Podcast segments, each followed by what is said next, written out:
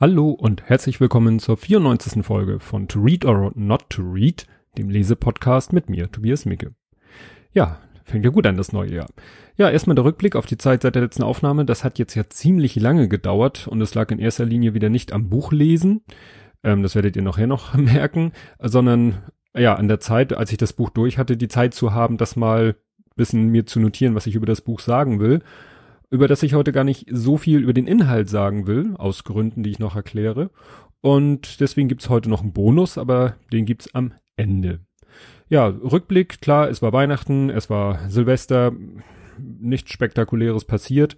Wer da mal reinhören will, kann ja im Blathering Podcast hören, äh, was es so da zu erzählen gibt diesbezüglich. Und ich habe auch eine neue Folge meinem Justian Podcast veröffentlicht.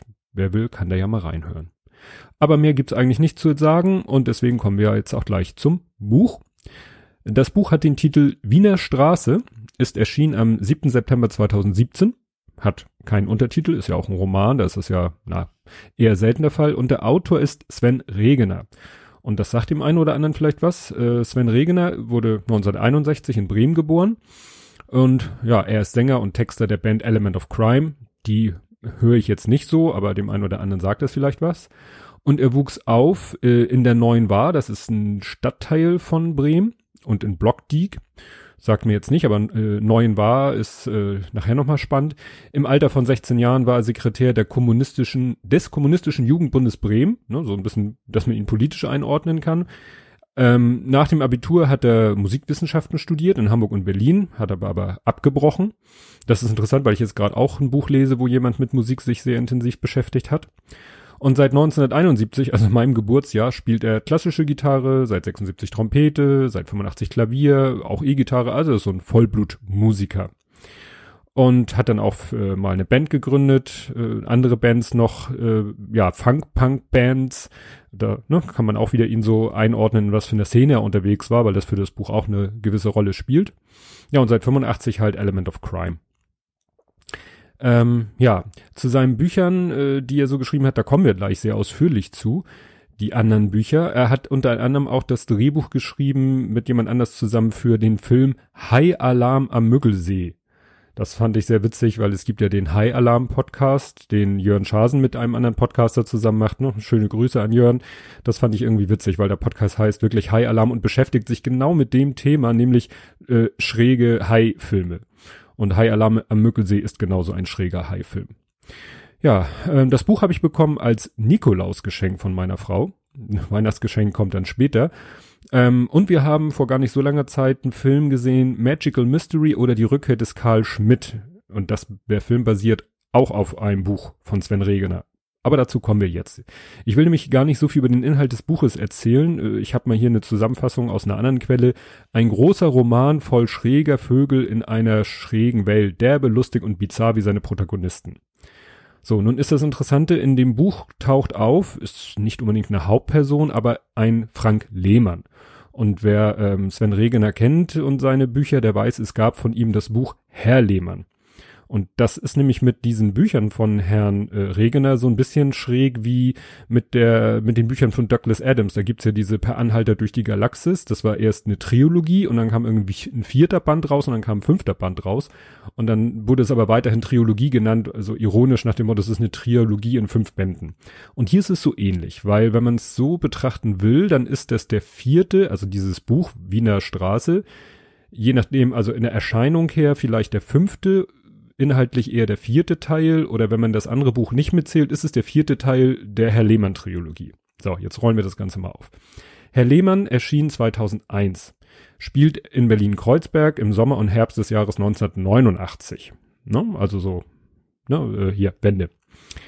Das Buch ist der inhaltliche Abschluss der Trilogie, das wusste man damals wahrscheinlich noch nicht, und ist 2003 verfilmt worden mit Christian Ulm als Herr Lehmann. Muss ich sagen, ich habe weder das Buch gelesen noch den Film geguckt. So. Was ich gesehen habe, ist äh, die Verfilmung des Buches Neue War Süd. Und das Buch ist 2004 erschienen und spielt vom 30. Juni 1980 bis Mitte November 1980. Und da ist dieser Herr Lehmann, den man ja sozusagen zehn Jahre älter kennengelernt hat im ersten Buch, ist halt zehn Jahre jünger ungefähr und muss zur Bundeswehr. Davon handelt dieses Buch. Und das ist verfilmt worden Ähm, 2010 als äh, Fernsehfilm, nicht als Kinofilm, mit Frederik Lau als Frank, Frankie Lehmann. So. Dann kam 2008 das Buch heraus, Der kleine Bruder. Davon habe ich noch gar nichts gehört. 2008. Und das schließt quasi direkt an Neue war Süd an, spielt nämlich im November 1980 allerdings über einen Zeitraum von 46 Stunden. Und am Ende des Buches hat der Frank Lehmann einen Job in der Kneipe Einfall, so heißt die, in der Wiener Straße, wohnt in einer WG darüber und er lernt in dem Buch auch Karl Schmidt kennen. So, kurz merken, Karl Schmidt. So, dann kam jetzt raus das Buch Wiener Straße, was ich hier vorstelle. Das spielt Anfang der 1980er Jahre, also irgendwie direkt im Anschluss von dem Buch davor. Weil ähm, das Buch fängt an, dass Frank Lehmann mit anderen zusammen diese WG bezieht und den Job in der Kneipe ein Einfall kriegt. Und der Karl Schmidt aus dem Buch davor spielt auch mit. So. Und jetzt kann man quasi, wenn man will, noch ein fünftes Buch dazu zählen. Das ist dieses Buch, dessen Verfilmung ich gesehen habe, dieses Jahr Magical Mystery oder die Rückkehr des Karl Schmidt, da ist er wieder, 2013 erschienen. Und das ist nämlich indirekt die Fortsetzung, spielt allerdings ja 2004, also ne, noch deutlich nach dem Herrn Lehmann äh, der Ursprungsgeschichte. Und äh, Hauptfigur ist diesmal nicht Frank Lehmann, sondern Karl Schmidt.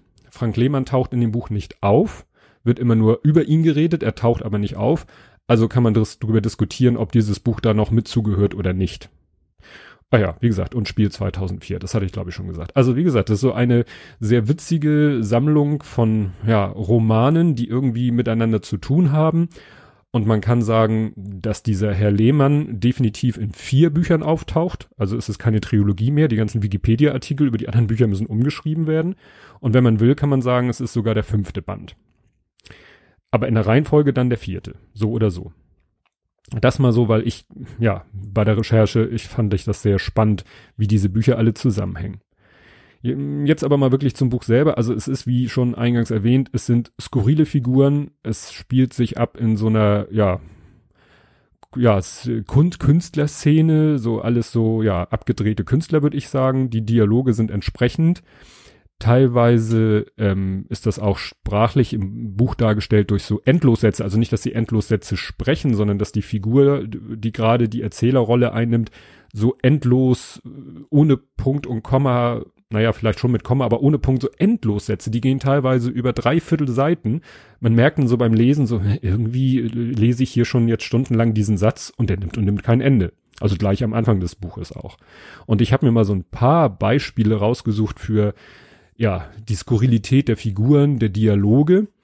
Und zwar ist der erste Dialog einer, da flüchtet quasi jemand ähm, in ein Juweliergeschäft, weil er jemanden auf der Straße nicht äh, in die Arme laufen will. Und Erwin heißt derjenige, der das Juweliergeschäft betritt. Im Juweliergeschäft war es etwas schummrig und sehr warm. Erwin öffnete beim Betreten gleich seine Jacke. In der Idiotenwohnung, wie er sie jetzt schon in Gedanken nannte, war es natürlich kalt wie Otter gewesen. Da waren nur Kachelöfen, die schon ewig keine mehr angemacht hatte. Aber hier beim Juwelier war es schön warm. Wahrscheinlich wegen der Omas, die sich die, die sicher die Hauptkundschaft stellten. Der Laden hatte etwas unübersehbar Gestriges. Als Erwin die Tür schloss, klingelte sie ein zweites Mal auf diese hübsche, altmodische Weise. Oben war ein Glöckchen angebracht, das beim Öffnen und beim Schließen gegen einen Metallarm dengelte. Das gefiel Erwin, das erinnerte ihn an seine Kindheit. Ein großer, dünner Mann mit müden Gesicht kam nach vorne. Auf seiner Stirn haftete eine Kopfbandlupe wie ein drittes Auge. Sie wollen sich sicher bloß mal umsehen, sagte er. Äh, sagte Erwin, der nicht wusste, was er dazu sagen sollte. Sie wollen bloß mal gucken, nehme ich an. Ja, äh, also mal die Uhren gucken. Und sie wollen sicher aber irgendwas Billiges. Ja, äh, nein. Und natürlich mit Quarz. Das wollen sie jetzt alle, nicht wahr? Das habe ich eigentlich. Das ist ja der neueste Schrei. Immer Quarz, Quarz, Quarz. Nein, also mechanisch und verlässlich und gut ist ja nicht mehr gut genug. Es muss jetzt ja immer alles elektronisch sein. Das ist, bitte, wir haben auch Psycho-Quarz-Uhren. Wollen Sie die sehen? Davon reden doch immer alle. Wir haben die jetzt auch. Kann man aber überhaupt kaum noch reparieren. Ich komme noch mal wieder, sagte Erwin und machte, dass er rauskam. Und als ich das gelesen habe, dachte ich mir, das ist so, hat sowas von Loriot. Ne? Also man könnte sich diese Szene gut vorstellen als alten Loriot-Sketch oder aktuellen Sketch mit, mit Loriot noch ihn verfilmen könnte, wäre das sicherlich sehr äh, passend für ihn. Dann äh, noch eine schräge Szene ist äh, im Einfall, das ist halt eine Kneipe, die eine wichtige Rolle spielt, da prügeln sich ein paar Leute. Ähm, ja, Erwin ist dabei, das ist der Kneipenbesitzer und noch andere Leute. Und los geht's. So kriegst du aber keinen Job, sagte Erwin. Und wenn du einen hättest, dann wärst du jetzt gefeuert. Die Tür ging auf und Erwin sah Nachbar Marco und H.R. hereinkommen. H.R. hatte eine Kettensäge in der Hand, ein Riesenteil. H.R. riss am Anlasser der Kettensäge. Wer gegen wen? fragte er. Die Säge sprang an und der Raum füllte sich mit Qualm. Wer gegen wen? fragte Herr nochmal und sehr viel lauter. Da kam Bewegung in den Haufen, ihre Körper lösten sich schnell und wie von Zauberhand voneinander. Es war wie bei einer von diesen Explosionszeichnungen, wie man, wie man manchmal in den Gebrauchsanweisungen von Toastern oder ähnlichem finden konnte. In Windeseile standen alle am Tresen, an der weiter hinterliegenden Seite weit weg von H.R. mit seiner qualmenden Kettensäge. Ja, also der kommt da allen Ernstes mit einer Kettensäge rein und äh, schlichtet den Streit. Also H.R. Also das steht im Punkt, Buch halt wirklich H.R. so Initialien, man könnte vielleicht auch, ihn auch als HR vorlesen. Ähm, sein voller Name ist H.R. Ledigt, also ne, sein Nachname ist Ledigt, damit das eben H. erledigt ergibt. Und so ist es mit vielen Künstlern. Namen sind hier so eine besondere Sache. Also der eine hat seiner Künstlertruppe, hat allen Mitgliedern seiner Künstlertruppe neue Vornamen gegeben, weil er das irgendwie witzig findet. Er selber heißt, glaube ich, vollständig Peter von Immel, wird im Buch aber immer nur P. Immel geschrieben. Das heißt, man schlägt eine Seite auf und auf den ersten Blick, äh, jedenfalls geht mir das so, siehst du auf dieser Seite irgendwie fünfmal das Wort P. Immel. Könnt ihr euch ja vorstellen, wie irritierend das ist, wenn man so ein Buch liest, wo dauernd dieses Wort verklausuliert, mehr oder weniger verklausuliert drin steht. Ja, interessant fand ich noch eine äh, Story, äh, da wird eine Frau, die will äh, ihre Tochter in West-Berlin besuchen und macht dann eine Transitbahnfahrt, wird kontrolliert, dann ist ihr Reisepass abgelaufen, man fragt sich erst, was hat das mit dem Buch zu tun, das schließt sich dann später. Ähm, und weil ihr Pass abgelaufen ist, muss sie dann noch so eine Identitätskarte kaufen, natürlich für West-D-Mark und äh, ja, wird dann ein bisschen schikaniert. Und da hat witzigerweise mein Vater gerade eine Story erzählt, wie er als Schüler noch auch eine Fahrt nach, äh, ja, damals West-Berlin natürlich durch, über die Transitstrecke mit dem Reisebus. Nee, beziehungsweise sie waren in West-Berlin und wollten dann nach Ost-Berlin rein, ähm, um da eine Tour zu machen. Ist er aber leider nicht reingekommen, weil tatsächlich sein Pass abgelaufen war. Und dann musste er aus dem Reisebus, der schon so halb über die Grenze war, ja, äh, raus und dann zu Fuß quasi, ja, durch DDR-Gebiet oder durch Ostberlin zurückgehen und hatte so eine komische, er meint, so eine Pappmarke bekommen, da stand irgendwie eine Zahl drauf und die hat er dann am Schlagbaum vorgezeigt und durfte dann wieder nach Westberlin. Er meint, das war schon ein komisches Gefühl. Ja, noch eine besonders schräge Szene ist, dass die Berliner Aktionskünstler sich dann vor laufender Kamera als Österreicher entpuppen und plötzlich alle im österreichischen äh, ja, Dialekt sprechen. Das ist eine köstliche Szene. Ja, ähm, dann habe ich noch einen neuen Be Begriff gelernt. Und zwar geht's auch wieder, da ist, äh, es spielt wie gesagt auch ein äh, Kamerateam, also da ist ein Redakteur, ein Kameramann, ein Tonmann und die wollen diese Aktionskünstler filmen und landen dann irgendwie aber auch in dieser Kneipe und äh, Prohaska heißt der, äh, ja, der, der Fernsehmensch. Und da lese ich mal was vor. Nimm das gleich mal mit, flüsterte Prohaska seinem Kameramann zu. Schnell.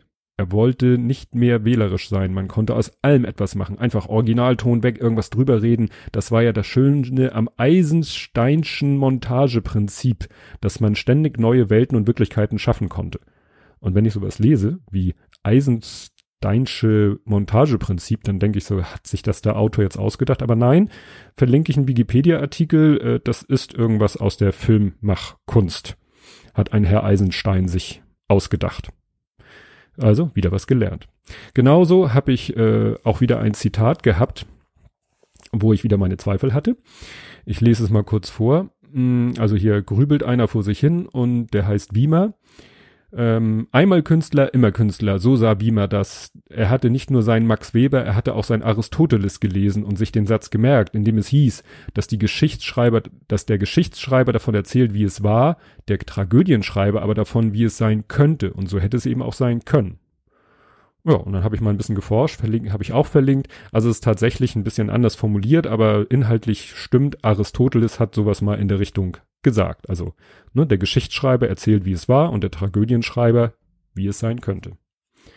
Ja, und am Ende gibt's dann ein furioses Finale, wo die Situation komplett eskaliert und äh, alle nochmal, also sich auch alle Geschichtsstränge und alle Figuren treffen sich an einem Ort und es gibt ein, ja, äh, wirklich furioses Finale mit Polizeieinsatz und allen Schikanen.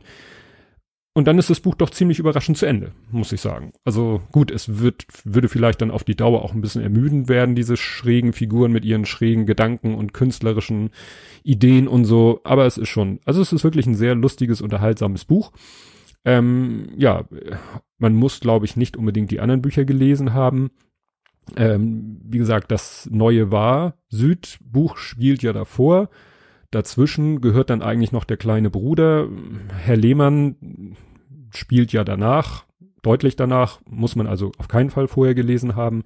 Was ich auf jeden Fall sehr empfehlen kann, äh, ist der Film Magical Mystery. Den gibt's wahrscheinlich mittlerweile schon auf DVD oder so oder im Video on Demand oder so. Also der, der ist wirklich cool. Und wenn man jetzt, also ich sagte, ich hätte den Film wahrscheinlich noch ein bisschen lustiger gefunden, wenn ich die Figur Karl Schmidt schon vorher gekannt hätte.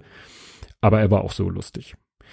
Ja, rundum ein gelungenes Buch. Ähm, ich weiß nicht, wie meine Frau auf die Idee gekommen ist, mir dieses Buch zu kaufen, aber es war auf jeden Fall äh, goldrichtig. Ja, erschienen ist es im äh, Galliani Verlag, wo ich auch im ersten Moment dachte, nie gehört, aber dann ne, Recherche ergab, der Verlag wurde im Januar 2009 als Tochterverlag von Kiepenheuer und Witsch in Berlin gegründet. Und Kiepenheuer und Witsch hatten wir hier ja schon öfter als Verlag.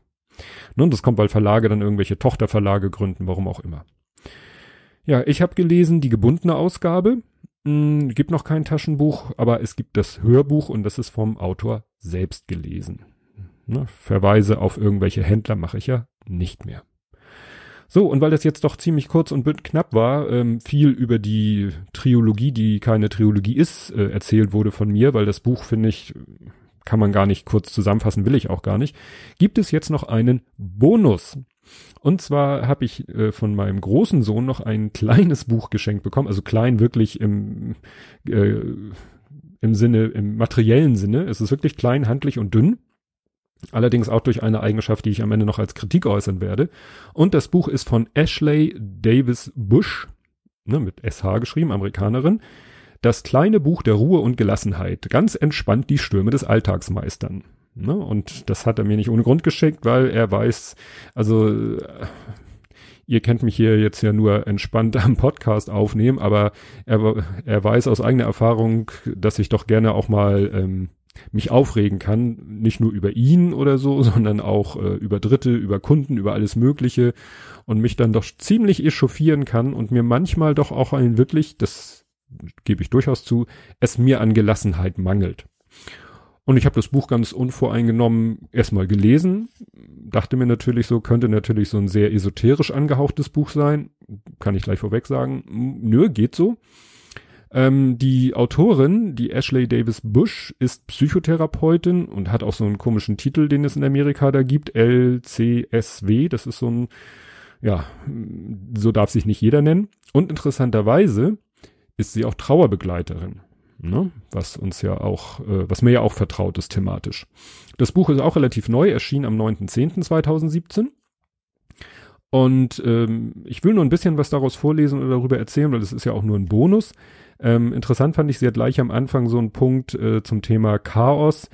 Ähm, stellen Sie sich nun einmal vor, wie es wäre, selbst im größten Chaos Gelassenheit erleben zu können. Da zählt sie so ein paar Sachen auf, mitten im Berufsverkehr, in der Notaufnahme einer Klinik, während eines Wettkampfs, wenn die Kinder nerven letzterer Punkt, sehr passend, beim Besuch der Schwiegereltern. Und da habe ich so gesagt, ach nö, nicht immer dieses blöde Klischee mit den Schwiegereltern oder noch schlimmer dann nur mit der Schwiegermutter. Also gut, nun hab ich den kann man sagen, ja, du hast leicht reden, deine Schwiegermutter wohnt weit weg und du hast selten mit ihr zu tun, aber selbst wenn ich mit ihr zu tun habe, habe ich keine Probleme mit meiner Schwiegermutter.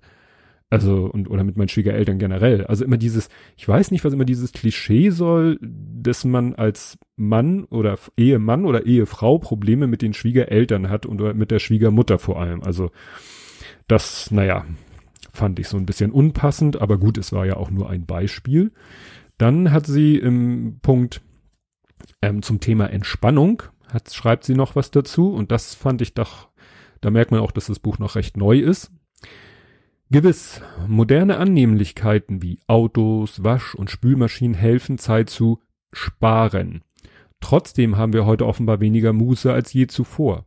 Jeder technische Fortschritt geht sogar mit einem Mehr an Arbeit einher. Auf dem Laufenden und miteinander in Verbindung zu bleiben, setzt das ständige Checken unserer E-Mails, Snapchat, Facebook und Twitter-Accounts sowie der Nachrichten voraus und mal offline zu gehen, wird beinahe zu einem Ding der Unmöglichkeit. Und weil das menschliche Gehirn gleichermaßen auf Neuigkeiten geeicht ist wie auf Verbundenheit, gibt uns das Eintreffen einer Nachricht tatsächlich immer einen gewissen suchtauslösenden Kick. So dass schnell Langeweile aufkommt, legen wir mal eine Funkstille ein. Ja, das spricht sie etwas aus, was ich so voll unterschreiben kann, weil ich merke auch, dass ich mich immer mehr zwingen muss, mal nicht immer auf Twitter und Co. zu gucken, weil immer ja die Hoffnung ist, dass irgendwas Spannendes ist, was man ja nicht verpassen möchte. Ja, also es geht dann darum, es geht dann um Entspannungstechniken, also wirklich um Übungen, die man machen soll, die entweder also wirklich körperliche Übungen oder gedankliche Übungen, ähm, ja, ich finde die jetzt nicht so abgespaced, dass ich sage, ach nö, es kommt nachher eine Sache, wo ich sagen muss, no, aber das, da kommen wir gleich zu.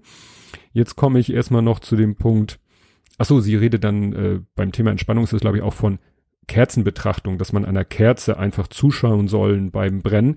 Das finde ich im Moment sehr passend, weil ich jetzt, das hat sich immer so ergeben die letzten Jahre, ich fange dann immer eigentlich zu Jahresbeginn an, in der Firma äh, vor ein Bild von Justia eine Kerze anzuzünden, weil irgendwie durch Weihnachten immer so Kerzen übrig bleiben und das ist dann sozusagen immer der Beginn der Kerzenzeit bei mir in der Firma und äh, dann kaufe ich auch wieder Kerzen bis zu dem Zeitpunkt, wo ich meine, jetzt ist, ne, ist es gut. Dann erzählt sie auch von einer, äh, also erzählt sie eine Geschichte, in der ein Ring mit einer Inschrift auftaucht ähm, auf dem Ring ist die Inschrift, auch das geht vorbei. Und das ist so ein bisschen, dann soll, soll man sich auch zu so einem Mantra machen, ne? Auch das geht vorbei.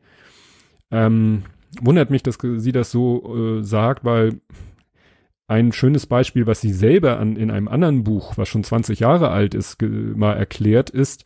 Da geht es nämlich in dem Buch, äh, wie gesagt, 20 Jahre alt, auch nur auf Englisch erhältlich, Transcending Loss, dass eben Trauer nicht vorbeigeht. Ne? Also man kann mit diesem Pauschalargument, auch das geht vorbei, so ganz pauschal klappt das halt auch nicht. Einen anderen Punkt, den sie erwähnt, finde ich auch sehr gut. Sie äh, nennt das, äh, genießen Sie Ihren Nicht-Zahnschmerz. Wo man dann denkt, so, was? Ja, doch. Wenn man Zahnschmerzen hat, dann nehmen die ja, wenn es ganz schlimm ist, das ganze Denken ein. Und man wünscht sich nur eins, dass dieser Zahnschmerz vorbei ist. Und man denkt sich, wie glücklich wäre ich, wenn der Zahnschmerz vorbei ist. Wenn er dann aber vorbei ist, dann nimmt man das wie selbstverständlich hin. Und ich versuche auch manchmal in letzter Zeit dran zu denken, dass ich so denke, so, schön, du hast dieses Wehwehchen nicht, du hast jenes Wehwehchen nicht, du hast im Moment kein Problem damit. Also alles, was man sonst manchmal so hat, an irgendwelchen, sag ich mal, jetzt ganz plump körperlichen Gebrechen. Oder sei es auch, wenn man mal so ein seelisches Formtief hat, dass man sich einfach mal daran erfreut, dass man es gerade nicht hat. Aber das ist ja das Problem. Wenn wir diese Probleme nicht haben, den Zustand nehmen wir als selbstverständlich an und anstatt uns daran zu erfreuen. Ist schwer, gebe ich zu, geht mir ja auch, äh, fällt mir ja auch schwer, aber ähm, ich fand es interessant, dass sie genau diesen Gedanken auch in ihrem Buch hat, den ich selber auch schon hatte. Ne? Ja, im Kapitel 4 geht es dann um Akzeptanz. Und da hat sie einen schönen Text geschrieben also es ist erstmal, ist das ein Zitat? Nee, sie hat es hier nur in Anführungszeichen gesetzt. Wie könnte ich denn Armut, Ungerechtigkeit, häusliche Gewalt, Rassenvorurteile und all die anderen Widerwärtigkeiten akzeptieren? Oder auch die Aspekte meiner selbst, die einer Veränderung bedürfen? Zitat Ende. Akzeptieren heißt aber nicht billigen oder aufgeben. Vielmehr bedeutet es, die Gegebenheiten des gegenwärtigen Moments anzuerkennen, auch wenn man sie gern verändern würde. Wer sich dem Fluss des Lebens widersetzt, lässt sich nicht nur dessen Schönheit entgehen, sondern versäumt auch die sich bietenden Gelegenheiten. Ne? Ja. Akzeptieren heißt eben nicht, nicht toll finden. Ne? Also man muss nicht akzeptieren und sagen, ja, ist toll, sondern es ist so, und dann sind wir wieder bei die, nein, das vorhin war ja, auch das geht vorbei, es geht vielleicht nicht vorbei und äh, nicht zu sagen, gut, es macht keinen Sinn, sich darüber den Kopf zu machen, gut, vielleicht nicht übertrieben, aber akzeptieren heißt nicht gleich hinnehmen, ne? Äh, unreflektiert. So, und dann kommen wir jetzt zu der Sache, wo ich sage, da habe ich so mein Problem mit, wo, aber ich lese es einfach mal vor. Es geht darum, sie hat hier ein Beispiel, wenn man irgendwo in der Schlange steht und muss warten und man denkt, ach, und verschwendete Zeit und warum geht's hier nicht voran? Gibt sie Tipps, was man stattdessen machen soll. Also wie gesagt, stellt euch vor, ihr steht bei, weiß ich nicht, Aldi, Lidl, sonst wo, in der Schlange, an der Kasse und wartet. Und jetzt gibt sie folgende Tipps. Betrachten Sie diesen Moment als Gelegenheit, den Menschen, von denen Sie Umgebung sind, liebende Güte zukommen zu lassen. Fällt schon schwer, ne? Schauen Sie sich die Person vor Ihnen an. Machen Sie sich klar, dass auch sie Freude und Sorgen kennt, Träume hat und enttäuscht wurde. Ihre Eltern sind vielleicht schon tot. Allabendlich wünscht sich dieser Mensch eine erholsame Nachtruhe. Womöglich hat er schwer an seinen Belastungen zu tragen. Wünschen Sie ihm alles Gute. Ich wünsche dir Frieden, ich wünsche dir Freude, ich wünsche dir, dass du glücklich bist, mögest du frei sein von Leiden. So, bis zu diesem Punkt sage ich gut, kann man ja machen, ist ja eine schöne ne, ist ja besser, als sich innerlich aufzuregen über die Situation. Aber jetzt kommt's. Letzter Satz in diesem Abschnitt. Pusten Sie diese guten Wünsche in Richtung des oder des Betreffenden. Wo ich denke so, ähm, ist das jetzt wörtlich gemeint? Soll ich in dessen Richtung pusten oder ist das jetzt irgendwie eine schlechte Übersetzung aus dem Englischen? Ja, schauen Sie, wer in der Schlange hinter Ihnen steht und wiederholen Sie den Prozess mit dieser Person. Und das stelle ich mir jetzt mal vor, ich stehe in der Kasse, in der Schlange, nachdem ich das mit dem Vordermann gemacht habe und ihm vielleicht in den Nacken gepustet habe, drehe ich mich um und mache das mit dem, der mir dann auch noch entgegen. Nein, nein, nein, nein. Sorry, ich weiß nicht. Da müsste ich mir mal die Originalversion, also die englische Version und gucken, ob das vielleicht ein bisschen komisch übersetzt ist. Ansonsten, no way. Ja, interessant ist dann noch, dass sie einen Podcast hatte. Hab da mal reingehört, ist eher so meh, weil ist so ein bisschen äh, simpel produziert, weil so nach dem Motto, alle machen Podcasts, machen wir auch Podcasts. Also es war so 2014, 2015, als in Amerika, glaube ich, die der Hype, Podcast-Hype äh, gerade so hochkochte. Ja, also wie gesagt, Podcast hatte sie auch mal. So, und das war das Einzige, was ich an diesem Buch jetzt wieder technisch zu kritisieren habe. Also es sind ganz schöne Illustrationen drinne und sonst auch ganz hübsch anzusehen, das Buch. Es ist halt, wie gesagt, klein. Das Buch ist ja auch kein Problem, aber äh, der Text ist in einer Schrift, also in einer Schriftgröße, wo ich sage, die ist okay. Und mitten in der Seite wird dann manchmal auf eine noch kleinere Schrift geswitcht. Ich weiß nicht, ob das irgendwie eine Wertigkeit oder so darstellen soll. Also da ist dann, wie gesagt, ein Absatz in einer Schrift, wo ich sage, ist okay. Vielleicht ist das immer der Einleitungsabsatz. Ich sehe das hier gerade. Das ist, glaube ich, immer der Einleitungsabsatz. Der ist in einer Schrift, wo ich sage, jo, ist okay. Und dann der Rest des Kapitels oder des Abschnitts, der hätte noch eine Nummer kleiner. Ich glaube, das ist sieben Punkt oder sechs Punkt, wo ich denke so, Leute, dann macht das Buch doch größer. Oder mehr Seiten. Also, das ist nichts für Leute mit einer Sehschwäche. Also, was das nun soll, ob es unbedingt das kleine Buch sein sollte und sie gesagt haben, ja, das Buch muss klein und dünn sein, dann müssen wir die Schrift halt so klein machen. Das habe ich nicht ganz verstanden. Aber wie gesagt, ich äh, im Großen und Ganzen finde ich das Buch dann doch gut, also von dieser technischen Macke mal abgesehen und äh, von den paar inhaltlichen Ausrutschern ist es so, dass man, dass ich mir sage, ja, sollte ich mir vielleicht wirklich mal mir mal wirklich zu Herzen nehmen, vielleicht die ein oder andere Übung mal machen, wenn ich wieder ein bisschen schlecht drauf bin, na, nicht schlecht drauf im Sinne von äh, schlecht drauf im Sinne von mich über irgendetwas ärgere. Ne? Jetzt nicht schlecht drauf sein im Sinne von so Richtung äh, depressiv oder so, weil da kann man meistens in der Situation nichts gegen machen, sondern wenn man sich über irgendwas ärgert oder wenn man einfach so ungelassen ist, wenn man vielleicht sich über Sachen ärgert, wo man ja bei nüchterner Betrachtung sagt, das ist doch die Aufregung nicht wert. Weil darum geht es ja immer, steht glaube ich auch in diesem Buch drinne, diese Unterscheidung, ne? dieses berühmte Zitat, gib mir die Fähigkeit, äh, das zu akzeptieren, was ich nicht ändern zu kann und das zu ändern, was ich ändern kann und das eine vom anderen zu unterscheiden. Das ist ja die große Kunst. Ja, also wie gesagt, kann man mal reingucken. Dieses andere Buch von ihr, Transcending Lost, klingt, äh, ich habe da eine Leseprobe äh, gelesen, klingt sehr spannend. Problem gibt's nur auf Englisch, was grundsätzlich kein Problem wäre für mich zu lesen, aber in dieser speziellen Thematik, ähm, ja, könnte es doch schwierig werden. Ich, ich kämpfe da noch ein bisschen mit mir, ob ich mir dieses Buch mal hole, kaufe oder schenken lasse. Mal schauen. Ja, das soll es dann auch zum Bonusbuch gewesen sein ja, ich, wie ich schon erwähnte, ich lese jetzt schon natürlich wieder das nächste Buch, da geht's auch um Musik. Ähm, ist das Weihnachtsgeschenk von meiner Frau und ist aber ein dicker, dicker Klopper. Also da werde ich noch eine ganze Weile dran zu lesen haben.